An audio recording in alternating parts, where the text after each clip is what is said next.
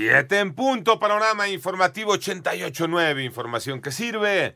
Yo soy Alejandro Villalbazo en Twitter y en TikTok, arroba Villalbazo. 13 es martes 31 de enero. Y vámonos con el panorama. Empresarios manifestaron su apoyo a los consumidores de tabaco. Martín Beltrán. El presidente de la Cámara Nacional de Comercio Delegación Jalisco, Raúl Uranga La Madrid, informó que apoyarán a todos aquellos dueños de negocios que quieran o buscan asesorías para solicitar un amparo en contra de la nueva Ley General para el Control del Tabaco impuesta por el gobierno federal. Pero no tenemos no hay todavía un amparo colectivo como preguntas, todavía no lo hay, pero seguramente va a acabar esto en un amparo. Nosotros estamos apoyando, pero obviamente pues hay que los negocios, los comerciantes se tienen que defender y la vía legal pues es una alternativa que es la vía ya de una ley publicada, pues hoy es, es una vía que es la más factible para muchas empresas. Para Panorama Informativo desde Jalisco, Martín Beltrán. Vámonos al panorama nacional. Oscar Nava Valencia, alias El Lobo Valencia, antiguo jefe del cártel del milenio, declaró que adelantó 500 mil dólares en 2008 para poder reunirse con el exsecretario de Seguridad Pública, Genaro García Luna,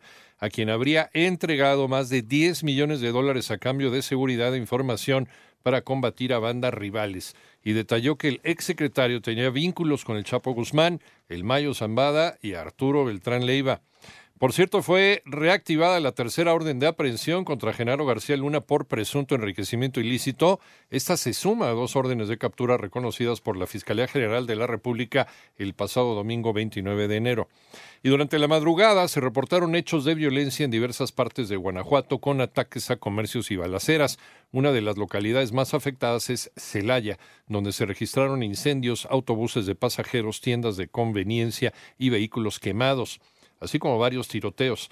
De manera extraoficial se informa que los actos de violencia habrían sido una respuesta del cártel de Santa Rosa de Lima tras un presunto operativo para capturar a un posible líder criminal identificado como el muñeco, todo esto dentro del delito de huachicol.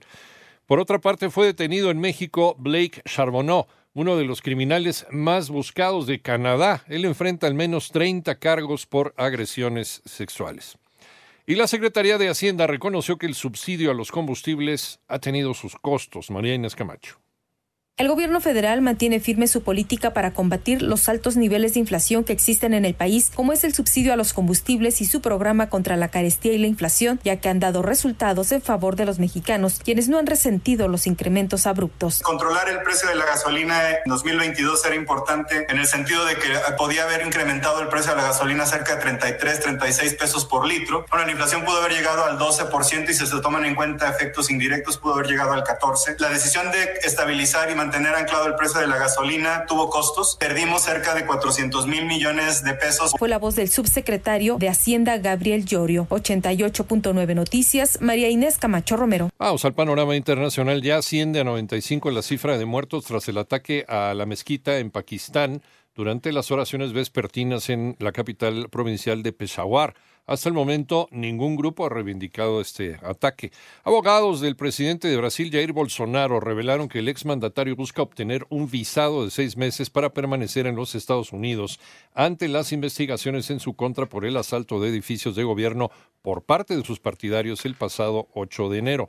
Y la Organización Mundial de la Salud anunció que mantiene el nivel máximo de alerta para la pandemia por COVID-19 a tres años después de haber declarado la enfermedad como urgencia de salud pública internacional. Seguimos en pandemia.